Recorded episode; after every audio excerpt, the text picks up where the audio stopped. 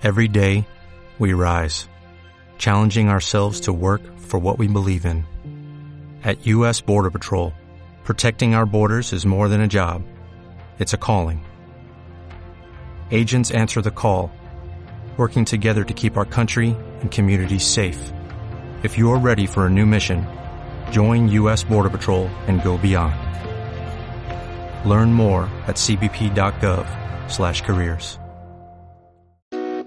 La est Así comienza Subamos el Volumen, Educando en Finanzas. El podcast que te ayudará a aprender nociones básicas sobre el ahorro, la administración y la inversión de tu dinero, escuchando diferentes charlas con referentes y especialistas. Por episodios, en Subamos el Volumen hablaremos de los principales temas que hacen al mundo de las finanzas, desde inclusión financiera, microfinanzas, banca tradicional y fintechs, hasta distintos tipos de trading y mercado de capitales. Pero también trataremos temas como finanzas personales, política monetaria, acciones, bonos, futuros, psicología en el trading, finanzas en las redes sociales y análisis técnico y fundamental, entre otros temas. Creemos que este podcast es nuestro granito de arena para reforzar la agenda educativa del futuro y que educar en finanzas puede generar progreso individual y colectivo. Si te gusta lo que hacemos, tu aporte puede ser difundirlo. Dale, vení. Escucha con nosotros este nuevo episodio. Ahora sí, subamos el volumen. Hola, bienvenidos a Subamos el Volumen. Soy Gada Barriviera. En el episodio de hoy vamos a abordar una temática sobre la que no hay demasiada información en Argentina. Vamos a hablar de finanzas sostenibles y de inversión en bonos verdes, con un invitado que está muy, muy especializado en el tema. Pero primero saludo a mi compañero de equipo, a Juan Manuel Mitidero. Hola Juan, ¿cómo estás? ¿Bien? Hola Guada, buenas tardes. Bueno, y les cuento que estamos conectados mediante una videollamada, que es como venimos haciendo, grabando siempre durante esta cuarentena el podcast, con Pablo Cortines, economista egresado de la Universidad de Córdoba, máster en finanzas por la Universidad del SEMA, experto en finanzas sostenibles certificado por la Escuela de Frankfurt y además director del programa ejecutivo de en bonos verdes y finanzas sostenibles de USEMA. Bueno, Pablo, bienvenido a, a este espacio, subamos el volumen y muchas gracias por aceptar nuestra invitación. Bueno, gracias a ustedes en realidad, porque realmente estas son como bien vos decías, bastante nuevas y que gente como ustedes se interese por esto, la verdad es que nos viene muy bien a todos los que amamos la naturaleza y a su vez las finanzas. Está buenísimo, sí. Y justamente ahora que me nombras este, la naturaleza y finanzas, la primera pregunta que había pensado es, o sea, te quería pedir si vos nos, nos podés explicar en términos bien, bien sencillos, ¿qué se entiende por finanzas sostenibles? O sea, ¿cómo se relaciona el medio ambiente con las finanzas justamente? Bien, uno podría definir, si quiere, las finanzas sostenibles como una rama de, las finanzas que nació hará 20 o 30 años. Por supuesto, nació en otros lugares, nació en Estados Unidos, en Europa, y que por un lado busca identificar y mitigar lo que se llaman riesgos ambientales, que a la postre se pueden transformar en riesgos financieros y económicos, y por otro lado, introducir estos criterios que no son solamente ambientales, sino que en general son sociales y también de gobierno corporativo a las finanzas en el ámbito de las inversiones. Cuando uno habla de criterios ambientales, sociales y corporativos, este, normalmente se llama ESG en inglés, por Environmental, Social and Governance, y esto es un poco lo que se trata de hacer, de que no solamente se busque el criterio económico, sino también este triple impacto. Claro. ¿Y es lo mismo finanzas sostenibles que bonos verdes? No, no es lo mismo. Lo que pasa es que, bueno, un poco yo diría que los bonos verdes son uno de los instrumentos que utiliza las finanzas sostenibles, probablemente el más conocido, el que tenga más appeal, por decirlo de alguna manera, porque, digamos, esto hace unos años me preguntaban si un bono verde era un bono emitido en dólares, ¿no?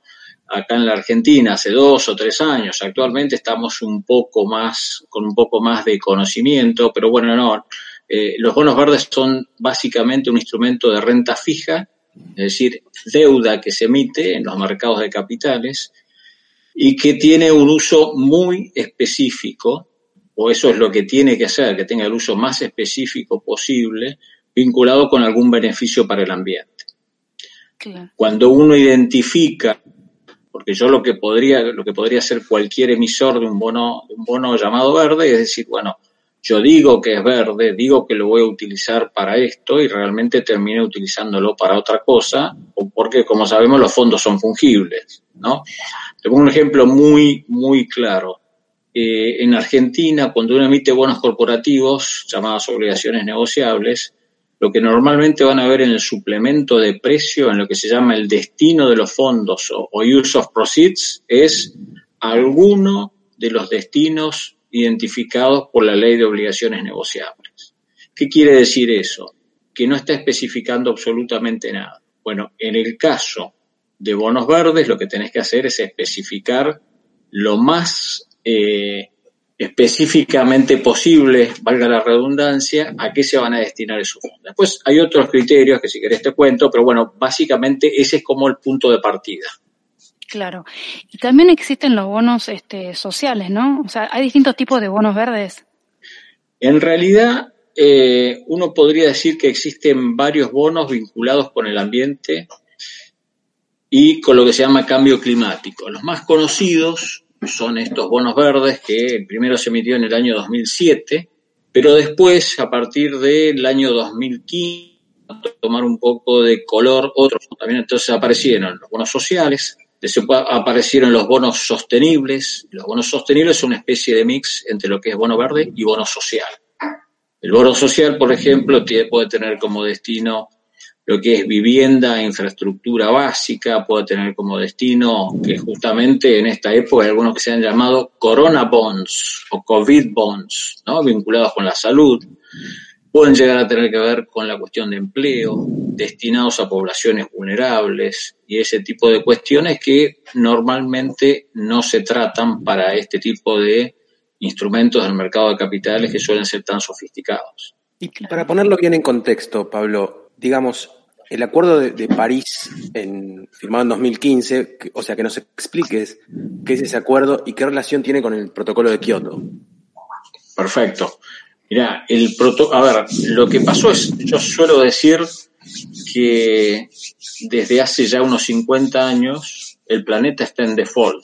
¿En qué tipo de default? En un default ambiental, ¿no? Si nosotros continuamos de esta manera, en algún momento los cambios van a ser irreversibles. Y eso puede llegar a traer consecuencias para toda la humanidad y no solamente para algunas personas. Este, este cambio climático, este incremento en la temperatura, ha tenido serias consecuencias ya en este momento. Entonces, cuando se finalmente el 12 de diciembre del 2015, casi 200 países llegan a un acuerdo, lo que se llamó después el Acuerdo de París para detener el, el nivel de calentamiento climático, lo que se pusieron de acuerdo es en evitar que hacia fines del siglo el incremento de la temperatura promedio del planeta sea inferior a 2 grados centígrados, tendiendo a 1,5 grados centígrados, comparados con la era preindustrial. la pregunta siguiente es, bueno, ¿y cuánto estamos ahora? Bueno, ya ha aumentado a 1,1. Por esto es que es tan importante el Acuerdo de París, porque en definitiva lo que hace es que cada uno de los países que han firmado, y ahora están todos los países con Estados Unidos que está en una especie de puerta de salida, eh, cada uno de los países ha contribuido o quiere contribuir a través de lo que se llaman sus contribuciones nacionalmente determinadas, más conocidas como NDCs por sus siglas en inglés, y ese es el aporte que cada uno de los países se compromete a hacer. En tanto y en cuanto se puedan, se materialicen esos aportes, vamos a estar bien encaminados, pero el problema que tenemos es que cuando uno hoy en día pone todos esos aportes juntos, de los distintos países y los pondera, en vez de 1,5 grados o 2 grados centígrados, estamos arriba de 3 grados centígrados según quien haga la estimación. La buena noticia para esa mala noticia, justamente, es que este acuerdo de país prevé que cada cinco años cada uno de los países firmantes tiene que hacer una nueva propuesta. Y la condición de esa propuesta es que cada vez sea más ambiciosa. Es decir, que los gases de efecto invernadero disminuyan más respecto de la última vez. Entonces, justamente cada cinco años es como que se brinda esta oportunidad y este es el año justamente este, donde se cumplen los cinco años y vamos a tener que estar haciendo una propuesta nueva junto con el resto de los países. Claro. Bueno, muy, muy claro. Dentro de los contenidos del programa ejecutivo en Bonos Verdes y Finanzas Sostenibles que dirigís en USEMA, vos planteás al riesgo ambiental como un nuevo tipo de riesgo. ¿Te referís también a un riesgo financiero? Exactamente. Cuando uno, no sé, por ahí, no sé si es demasiado técnico, pero normalmente los riesgos tradicionales son el riesgo de crédito, el riesgo operacional, el riesgo de mercado, el riesgo de tasa. Y esto está por ahí lo trataron en algunos de los otros, eh, en algunas de las otras entrevistas, muy vinculado con que son las normativas macroprudenciales de Basilea. A ese tipo de riesgos, después se los va complementando, y eso sucedió en la Argentina a partir del año 2012, donde se dijo, bueno, también existe el riesgo estratégico, existe el riesgo legal, el riesgo de securitización, muy vinculado con la crisis subprime del año 2008-2009, y así es como el reputacional entre, entre algunos otros. Estos riesgos se van, se van implementando o se van identificando y después mitigando conforme van apareciendo y de alguna manera conforme se van poniendo de moda. Bien, si bien todavía no está tipificado el riesgo ambiental como uno de los riesgos, cuando uno evalúa qué está sucediendo a nivel de otros países e inclusive a nivel de otros bancos centrales, lo que, lo que notamos es que existe una tendencia creciente a que el riesgo ambiental sea incorporado como un nuevo tipo de riesgo. Esto ya está en algunos bancos centrales de distintos lugares. Y esto es así porque justamente ese riesgo muchas veces puede transformarse en un riesgo económico y un riesgo financiero que en definitiva van a ir a pegarle a este al balance de las entidades financieras. El riesgo sistémico viene a ser o no. Bueno, ese riesgo, ese riesgo es un riesgo ambiental que depende mucho de qué es lo que pase en el futuro con el planeta y cuál será y cuál sea eh, las iniciativas que toman los bancos se puede transformar en sistémico ¿sí? El problema que tiene el riesgo ambiental, entre comillas, es que es un riesgo que mucha de la gente, si no la afecta de manera directa en lo físico, no se da cuenta que existe. ¿sí? Por ejemplo, el COVID todo el mundo se dio cuenta que existe. Alguien podría decir, bueno, hay un montón de gente, una cantidad de gente, la mayor cantidad, la mayor proporción de gente del planeta que no se da cuenta porque no está afectada. Pero si uno dice, bueno, hay que preguntarle, por ejemplo, a aquellos pequeños países insulares que conforme el calentamiento global avanza, se eleva la temperatura y el, este, y el, el, nivel de los océanos y varias de ellos van a desaparecer. ¿no? Entonces, ese es un ejemplo muy claro. O otro de los ejemplos respecto a lo que se llama dentro de esto riesgo físico, es lo que está pasando con los grandes desastres naturales. Entonces, cada uno podría decir, bueno, fíjense lo que pasó lo que está pasando en algunos lugares del Caribe, lo que pasa en Estados Unidos. Cuando uno eso lo ve en una curva de tiempo, se da cuenta cómo tanto la frecuencia como la ferocidad de esos desastres naturales hacen que ahí claramente tengas ¿sí? riesgos ambientales vinculados con el desarrollo natural que se transforman en riesgos económicos. Y si no, hay que preguntarle a las compañías de seguro. ¿no? Eso es mucho más claro.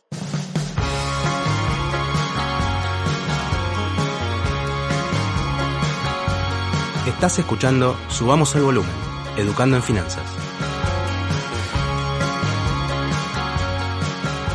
Pablo, hace poco eh, vos escribiste una columna de opinión en ámbito financiero que estuve leyendo. Ahí planteabas que la emisión de bonos verdes había alcanzado volúmenes récords en los últimos años. ¿Nos explicas un poco el porqué de esa cantidad de, de emisión de bonos verdes? Bueno, a ver, como les decía anteriormente, el primer bono verde se emitió en el año 2007 y la verdad es que cada año viene rompiendo récords. Cuando uno ve lo que pasó en el año, el año pasado, en el 2019, el total de bonos verdes emitidos a nivel global alcanzó 247 mil millones de dólares. Eso es aproximadamente un poco más del 50% del Producto Bruto de la Argentina. Cuando uno analiza qué fue pasando año tras año con la emisión de bonos verdes, esto hay que vincularlo mucho con quién emitía esos bonos verdes porque un bono verde puede ser emitido por un banco, por un organismo multilateral de crédito como el BID, la CAF, el Banco Mundial, por bancos comerciales, por países, por ejemplo, Chile fue es el primer país que emitió un bono verde, ¿sí? es un bono verde soberano, lo puede emitir una provincia, puede emitir una empresa, lo puede emitir un municipio. ¿sí? Entonces, uno lo que ve es que, dado que era un instrumento nuevo, eh, los organismos multilaterales de crédito lo que empezaron a hacer es básicamente emitir los sellos y después subcolocarlos. Eso implica que al inicio, ahora aproximadamente hasta, hasta hace seis o siete años, los organismos multilaterales y bilaterales de crédito concentraban aproximadamente un 40% del total de bonos verdes. En tanto y en cuanto el instrumento se fue haciendo más conocido, lo que hace el organismo multilateral es, en vez de emitir él, emite menos, pero sí le da asistencia técnica o los compra a través de lo que se llama un private placement, una colocación privada, de manera tal que empieza a dejar el lugar para los privados. Y hoy en día, en realidad, sumando bancos privados sumando lo que son el sistema financiero en general con las empresas privadas, ocupan ese 40% que anteriormente ocupaban los organismos multilaterales de crédito. Entonces, lo que tenés es, por otro lado, el, el acuerdo de París que había mencionado este Juan Manuel, lo que hizo fue catapultar eso. Y eso se ve en un, en un gráfico donde vos ves año por año qué fue lo que pasó. Entre el año 2015 y el 2016 aumentaron más de un 60% la cantidad de bonos verdes emitidos. Esto tiene que ver con un mayor nivel de concientización de los distintos jugadores y también con el hecho de que el mismo Acuerdo de París, y esto es algo que no se menciona mucho, contempla o pide que los flujos financieros sean redireccionados hacia, inversiones y hacia actividades que sean responsables con el ambiente. Todo esto, a su vez, ¿no? porque vos tenés la parte de la oferta, quién ofrece los bonos, que son los distintos emisores que vimos recién, ¿qué pasa del lado de la demanda? ¿no? Y del lado de la demanda, fundamentalmente, los principales inversores institucionales, es decir, compañías de seguros, fondos de diverso tipo, fondos de fondos este, de pensiones, etcétera, ya tienen incorporado, ¿sí? algunos, en algunos casos por voluntad propia y en otros casos porque existe cierta normativa que les está pidiendo que tengan en cuenta estos criterios ambientales, sociales y de gobernanza, no solamente por una cuestión de imagen, sino también porque justamente cuando, como hablábamos anteriormente, muchas veces esto se transforma en el mediano y en el largo plazo en un riesgo financiero que en definitiva va a afectar tanto los volúmenes que administran como su remuneración variable que está en función del rendimiento que tengan, ¿no? por el lado de los asset managers. Vamos a volver a lo una de las primeras frases que dije cuando, cuando introduje este episodio del podcast, el, desconocimiento que hay en Argentina. ¿En qué, en qué lugar crees vos que, se encuentra Argentina con respecto a esta temática, no? Bueno, mira, a ver, yo empecé a trabajar este, cuando me uní a Vida Silvestre en el año 2014 con esta temática y la verdad es que dejando de lado lo que sea eh, reportes de sustentabilidad y algunas cuestiones de impacto de finanzas sostenibles prácticamente no, no se había hecho nada. ¿no? Yo que venía del lado de banca de inversión, del lado de fondos de pensión como gerente de riesgo de, una FJP, de alguna manera me, me, interesaba unir estas dos cuestiones que es el ambiente y las finanzas, cosa que prácticamente no se había hecho en la Argentina. La verdad es que si uno habla a nivel internacional, y después vamos, si quieren, a lo regional y hasta Argentina, bueno, uno podría decir que países como Francia, este, el Reino Unido, Alemania, varios de los escandinavos, junto con Estados Unidos, se encuentran entre los más desarrollados que vienen tratando esta temática hace más de 20 años, con lo cual estamos hablando de actores que ya tienen un nivel de madurez respecto a esto muy importante. Si uno lo baja a América Latina, el principal actor por tamaño y por nivel de desarrollo claramente es Brasil. Brasil eh, tuvo su primer protocolo verde, que es algo que se hace entre los bancos, un acuerdo que hacen los bancos voluntarios para incluir estos criterios ESG dentro de sus actividades, fue en 1995. Imagínense ustedes que en ese momento, este, en, ese, en ese caso estaban las AFJP en la Argentina, imagínense, y de acá de ese tema no se hablaba. Después, México tiene un nivel de desarrollo interesante, Colombia lo tiene bastante este, democratizado, por decirlo de alguna manera, diversificado, tiene emisión de bonos verdes inclusive en la moneda local, y en los últimos dos años apareció Chile con, con, un nivel de desarrollo importante, fundamentalmente de la mano de estos bonos verdes que yo les decía. Ahora bien, si hablamos de Argentina, a través de unas encuestas que hemos hecho los bancos en 2014 y 2017, lo que surge claramente es que estamos entre los países que menor desarrollo relativo tienen de la región inclusiva en, en, cuanto a lo que es finanzas sostenibles. Sí hay un importante desarrollo respecto de lo que uno llama la huella directa. ¿no? La huella directa es si la entidad financiera en este caso utiliza eficiencia energética, si tiene aprovechamiento del agua, si hace reciclado, si digamos, si utiliza este, impresoras doble faz, todo ese tipo de cuestiones. Ahora, cuando uno dice los bancos evalúan este riesgo ambiental del que hablábamos al inicio, bueno, la verdad es que es difícil encontrar este, muchas instituciones que lo estén haciendo. Y por el otro lado, que esto surge de esa definición que les había dado yo al inicio de de, lo que es finanzas sostenibles, al hacer inversiones tampoco se tienen en cuenta estos criterios. Entonces, Argentina está, digamos, el año pasado logramos que 18 bancos y ahora se sumaron dos más, este, aprobaran y se adhirieran a un protocolo de finanzas sostenibles de Argentina que armamos, y eso es una muestra muy importante respecto del interés que tiene. Es decir, bueno, por una serie de razones, entre ellos claramente la cuestión macro de, las últimas décadas es una de las razones. Bueno, es muy claro la manifestación del lado de los bancos respecto de capacitarse para poder mejorar en esto, en, esto que llamamos finanzas sostenibles. Ahora, eh, Pablo, eh, nombraste a, algunos otros países de Latinoamérica. Tenemos entendido que el Banco Interamericano de Desarrollo, por ejemplo, impulsa estos instrumentos, ¿no? Efectivamente. ¿Podés contarnos un poquito sobre eso?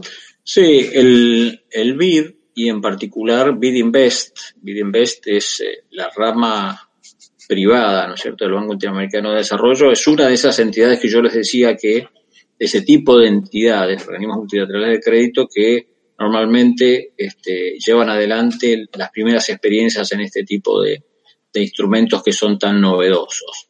El BID lo que hace es, por un lado, este, asistencia técnica, capacitando a distintas instituciones financieras para que entiendan el riesgo ambiental y social y que también eventualmente puedan desarrollar lo que se llama un, un SARAS. Un SARAS es un sistema de administración de riesgos ambientales y sociales, que básicamente lo que quiere decir es no solamente los bancos, que no solamente los bancos se dediquen a lo que es el riesgo de crédito tradicional, sino que también incorporen estos criterios de los cuales ya hemos hablado. Bueno, y el BID, además de eso, además, por ejemplo, es nuestro socio, este, trabajando desde Fundación Vida Silvestre, yo en este caso, en este protocolo que hemos lanzado y las encuestas que les mencionaba también han sido realizadas en conjunto con BID Invest. Y además de eso, dado que es un banco, asesora a distintas entidades financieras para que puedan atravesar este proceso de tener sus aras y además eventualmente de emitir un bono verde, como hay algunos casos, o sostenibles acá en la Argentina, y además de eso también puede llegar a comprar bonos verdes. Ese es el caso de lo que pasó justamente eh, hacia fines del año 2018 con el vice.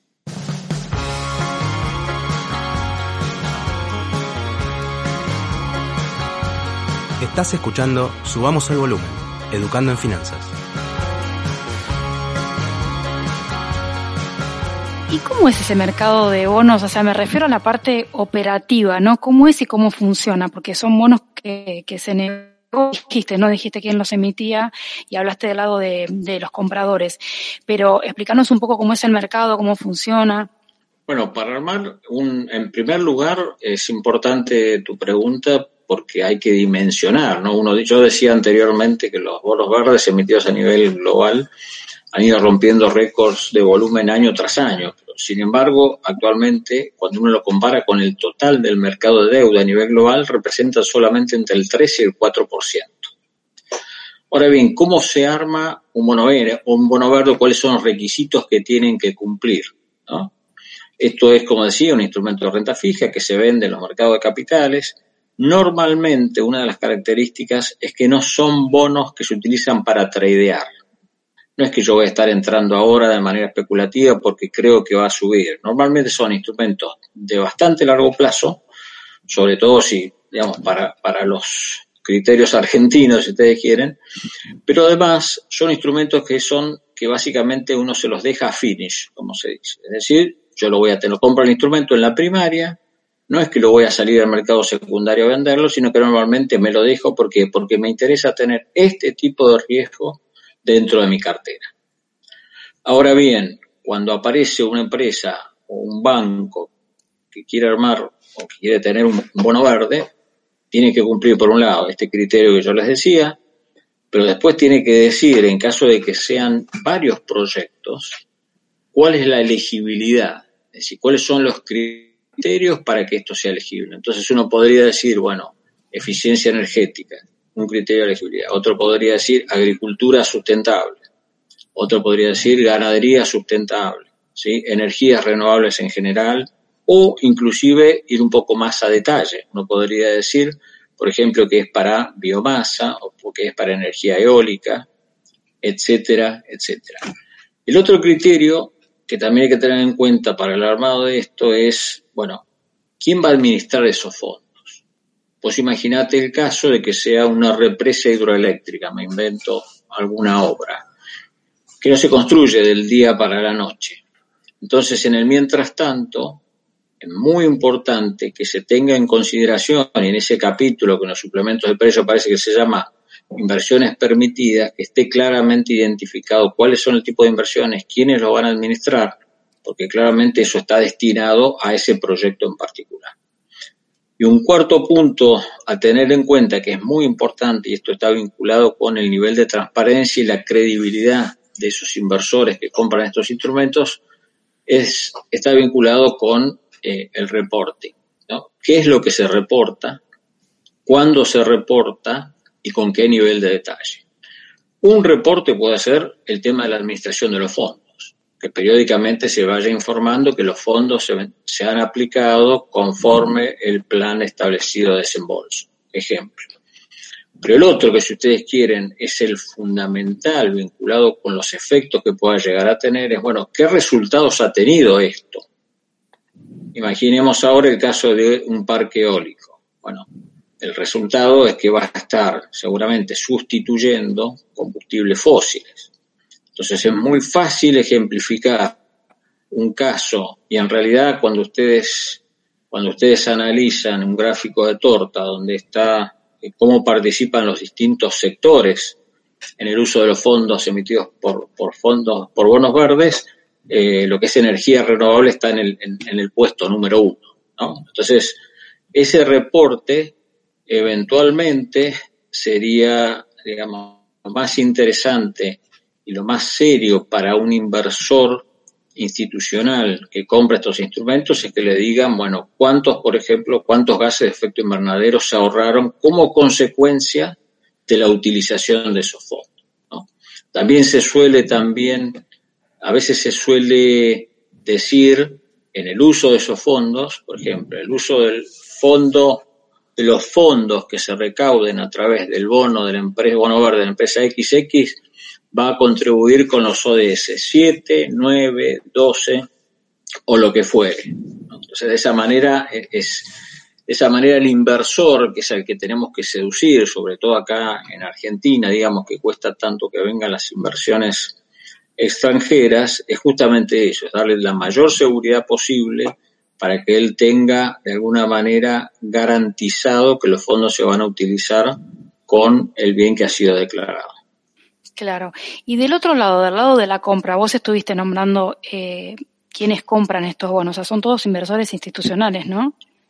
Mira, eh, a nivel internacional, y, esto es eh, no solamente con el caso de bonos verdes, eh, con, cualquier tipo de instrumento, ¿no? Los, bonos eh, marrones o los bonos plain vanilla, como se les dice, son instrumentos este, que los inversores institucionales son los compradores número uno. Ahora, en estos casos también existen family offices, por ejemplo, que compran o que dedican una parte de esta cartera a este tipo de instrumentos. También algunos individuos, ¿no? No nos olvidemos que este tema de, de considerar el ambiente como una prioridad está muy vinculado, por ejemplo, con los, las personas más jóvenes, es decir, las generaciones más jóvenes tienen, digamos, mucha mayor conciencia ambiental que las nuestras y en consecuencia son ellos ciertos tomadores de decisión que ya dicen yo mis fondos los voy a invertir en algún que sea en, algún fondo que sea sustentable, sostenible, ¿no? Todos sabemos que una inversión tiene un riesgo y un beneficio potencial. En el caso de finanzas sostenibles, eh, ¿cambia un poco eso? ¿Podés decir algo al, respecto? Mira, bueno, hay, hay una cantidad de, estudios que se han hecho comparando, por ejemplo, distintos índices tradicionales, obviamente no en la Argentina porque no tenemos masa crítica, pero por ejemplo, el S&P o, los índices como el, MSCI y algunos de los otros se compara el desempeño que han tenido el tradicional con el índice ambiental, si ustedes quieren, o el índice ESG, como se, se lo suele llamar. Y lo que se ve es que en el mediano y en el largo plazo, la mayor rentabilidad está del lado de aquellos que tienen en consideración los criterios ambientales, sociales y de gobernanza. E inclusive está dando vuelta por ahí un gráfico que está muy bueno porque pone en foco en, la irrupción del COVID, ¿no? Y en ese caso, la menor caída ha sido del lado de estos que tienen los criterios ambientales.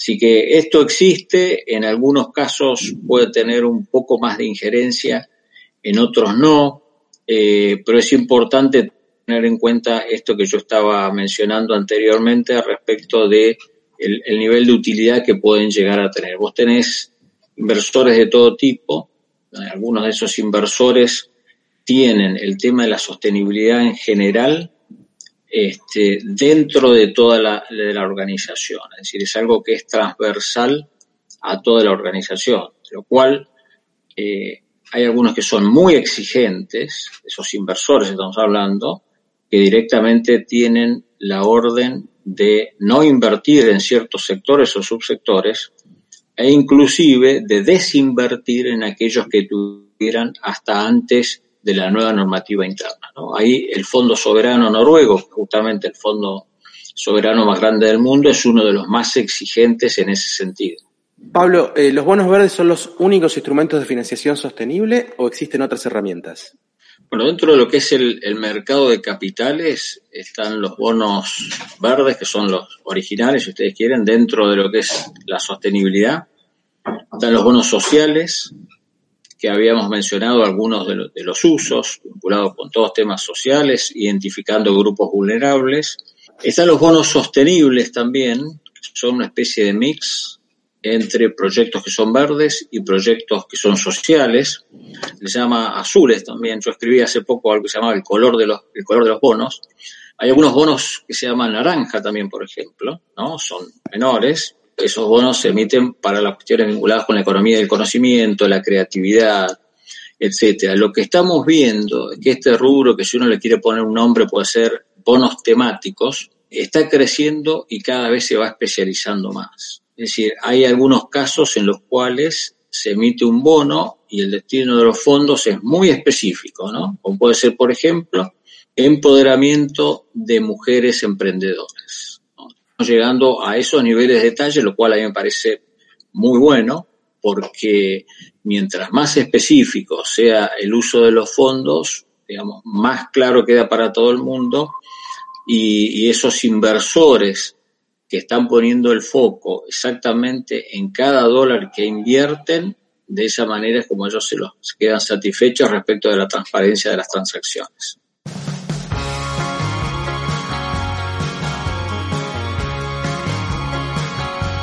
Estás escuchando Subamos el Volumen, Educando en Finanzas. Pablo, vos eh, tenés muchísima experiencia como docente, por ende estás en contacto con mucha gente joven y justamente hace un momento lo, nombraste, el tema de que las, eh, la juventud de las nuevas generaciones tienen como muchísima conciencia sobre, sobre, la, sobre la importancia de cuidar el medio ambiente. ¿Cómo Eh, o sea, en ese, en ese sentido, ¿cómo ves el futuro de las finanzas sostenibles? Vos debes tener una visión bastante optimista, ¿no? Mira, mi, visión es, eh, es, bastante realista, eh, en línea con el punto de partida que tenemos. Ahora, si yo te digo que empezamos reuniéndonos en la Argentina, el BID y nosotros con un banco, y que ya tenemos 20 dentro del marco del protocolo de finanzas sostenibles, y que en uno de los, de, los web, en el último webinar interno, porque nosotros vamos capacitando a los bancos en estos temas, etcétera, tuvimos a 65 personas de más de 20 bancos, bueno, la verdad es que desde el punto de vista del entusiasmo y de lo que están haciendo para empezar a capacitarse es súper positivo. Y esto que vos mencionabas también está muy vinculado con lo que tiene que ver con la edad de las personas. Algunos que ya vienen con un chip diferente.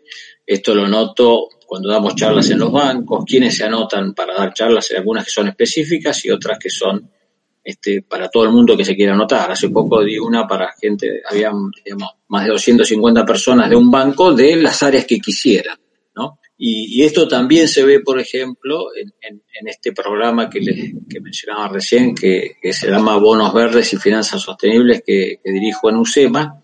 Y además lo, bueno de ver en eso es que dependiendo, ya llevamos este, dos ediciones y ahora va a empezar la tercera edición el mes que viene, pero lo que, lo que tengo en general es entre un 40 y un 50% de gente que viene de las finanzas mismas y el resto, hay, hay un 10 o 20% de abogados en general, y el resto es gente que viene del ambientalismo, por decirlo de alguna manera, ingenieros agrónomos, este, algunos arquitectos, biólogos, bueno, hay bastante mezclado. Entonces eso me da la, la visión o, o, me da cierto optimismo en el sentido de que no solamente uno de los rubros que se está involucrando, porque esto tiene que ser multisectorial, ¿no? Multi, multirubro. Entonces, yo te diría que eh, ya existen en algunos bancos del exterior, que yo lo he visto, eh, ingenieros ambientales o gente de las ciencias ambientales o biólogos que trabajan en ciertas áreas de los bancos.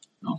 Algo que uno diría, ¿cómo se puede, digamos, cómo se puede concebir un, un rubro de ese tipo en una entidad financiera? Bueno, esto ya está pasando. Qué bueno. Y en Argentina vos sabías que Bima lanzó el año pasado el primer índice de sostenibilidad del mercado argentino. Vos se me ocurre que lo debes conocer bien. Eh, vos nos podrías explicar, bueno, resumidamente qué es ese índice, pero es algo que no se negocia en el mercado, ¿verdad? Es como un índice que no sé qué es exactamente. A ver si nos puedes explicar. Mira, existen distintos índices a nivel internacional. Este es un índice en el cual participó justamente el BID. Nosotros en este caso no participamos porque básicamente tiene en cuenta estos criterios que yo les decía. Además de eso, eh, el BIMA tiene un panel que me parece muy importante, un panel de bonos verdes, sociales y sostenibles, donde por ahora hay una sola empresa, pero bueno, existe. Entonces, así como CNB el año pasado también, proceso del cual tuve oportunidad de participar en la consulta pública, eh, salió esta normativa, que en realidad no es una normativa en sí, sino un marco general para la emisión de estos tipos de bonos. Bueno, los distintos instrumentos como esos, como el protocolo, lo que hacen es que exista una base, si alguien diría la base está, este, a partir de la cual podemos ver que puede haber un surgimiento de este tipo de instrumentos. Ahora bien, eh, el interés está por un lado, eh, la macro y algunas otras cuestiones más tienen que acompañar, ¿no? Pablo, eh, si bien lo fuiste nombrando cada tanto durante la charla, nos gustaría que nos cuentes en, resumidas cuentas qué efecto tuvo la pandemia en las finanzas sostenibles. Te hago un par de números respecto de qué pasó en 2018, 2019.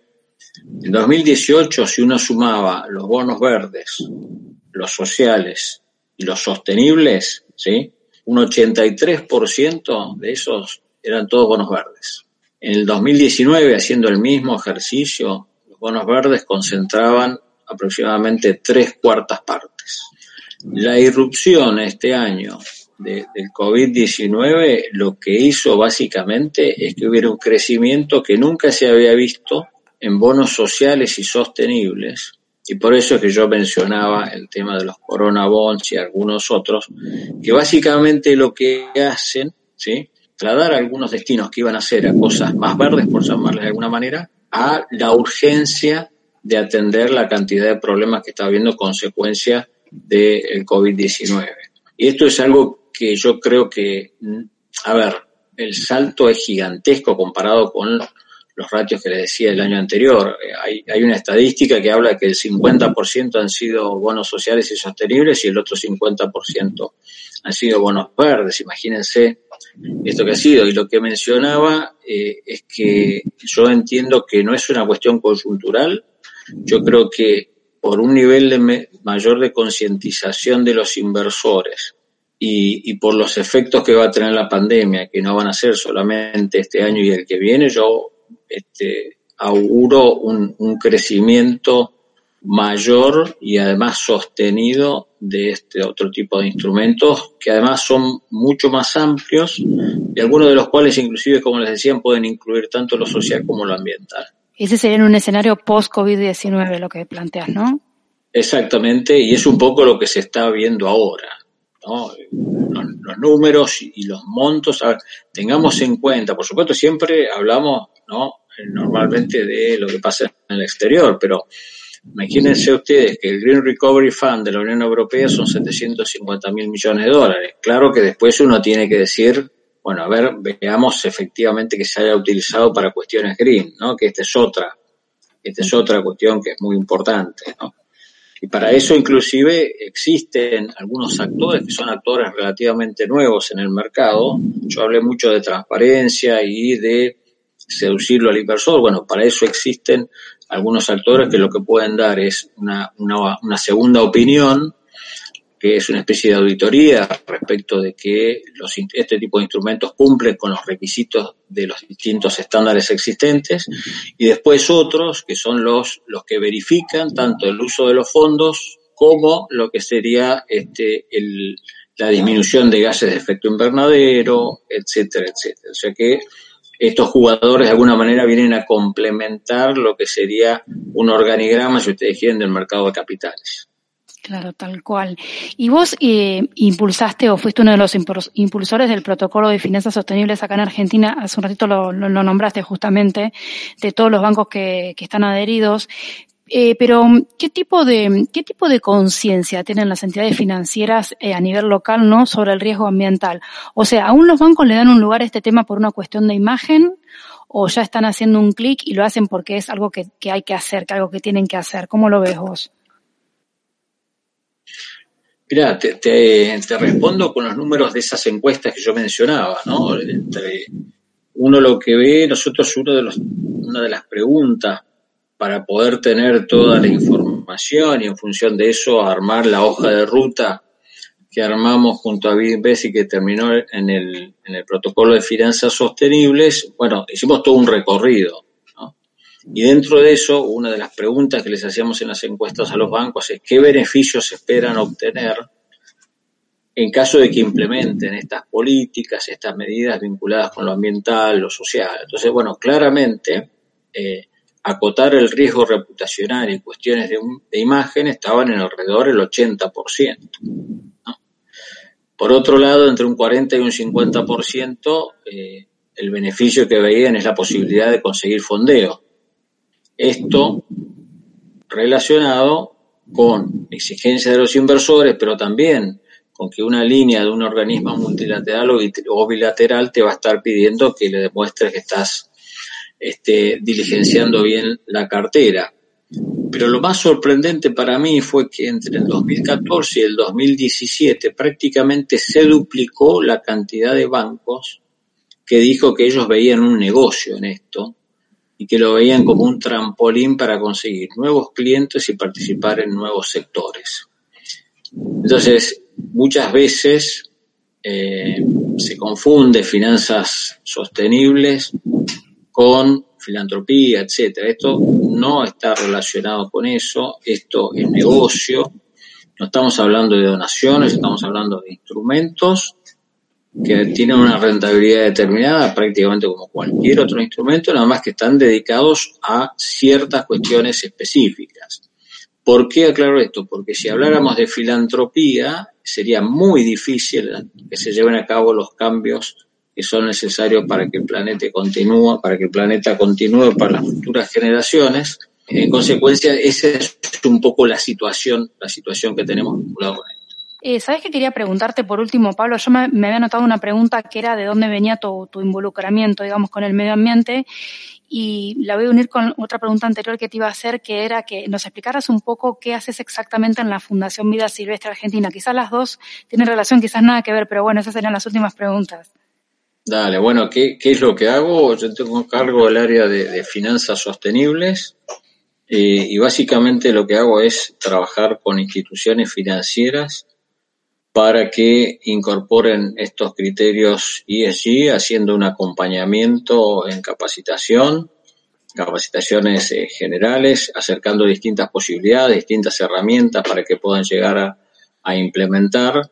Bueno, de alguna manera el trabajo no es que concluyó, pero bueno, el hito más grande fue el lanzamiento del protocolo de finanzas sostenibles que, que ya mencionamos y ahora lo que hacemos es un acompañamiento para que ese, ese protocolo pueda tener actividades o medidas o líneas específicas de parte de, de, parte de los bancos, de manera tal que sean utilizados por empresas que tengan como objetivo en general el triple impacto. Y la otra pregunta estaba relacionada con la unión de estas cosas. Claro, bueno, ¿de dónde viene tu involucramiento? Porque se te nota como muy, como muy metido en el tema, por eso te lo pregunto. Mira, el tema es así, eso es algo que uno lleva, digamos, este, a partir de mi padre, que tiene muchísimo interés en el medio ambiente, y después de trabajar durante unos 20 años en el, sector financiero, eh, bueno, surgió una posibilidad en Fundación Vía Silvestre de trabajar en, no en realidad en los temas de finanzas, sino en temas de corporativos, de empresas, pero bueno, una de las, una de las cuestiones que yo propuse en su momento es, bueno, pero también incorporó la parte de finanzas y así fue como eh, pude unir las dos cuestiones. Entonces, muy interesante, porque son cuestiones parte de lo que a futuro y a través de Fundación me permitió, no solo en Fundación es, es el, el Oso Panda WWF que tiene oficinas en, 100 oficinas, de, oficinas en 100 países del mundo y son los que somos puntos focales de finanzas sostenibles, somos unos 50 más o menos, entonces ahí tenemos muchos europeos, algunos estadounidenses que tienen todo este background que yo les decía de 10, 15, 20 años de trabajar en la temática. Y eso para nosotros también es muy importante a los efectos de ver qué es lo que está pasando en otros lugares y tratar de adecuarlos para que empiecen a pasar acá en la Argentina. Bueno, Pablo Cortines, muchas gracias. Fue muy, muy interesante la charla. Muchas gracias, gracias Pablo. Muchas gracias. Un tema súper interesante, con mucho presente, pero con un futuro gigante. Sí, gigante, sí. Hasta acá, subamos el volumen. Educando en Finanzas. Podés encontrarnos en Spotify, Google Podcast, iTunes y en iBox.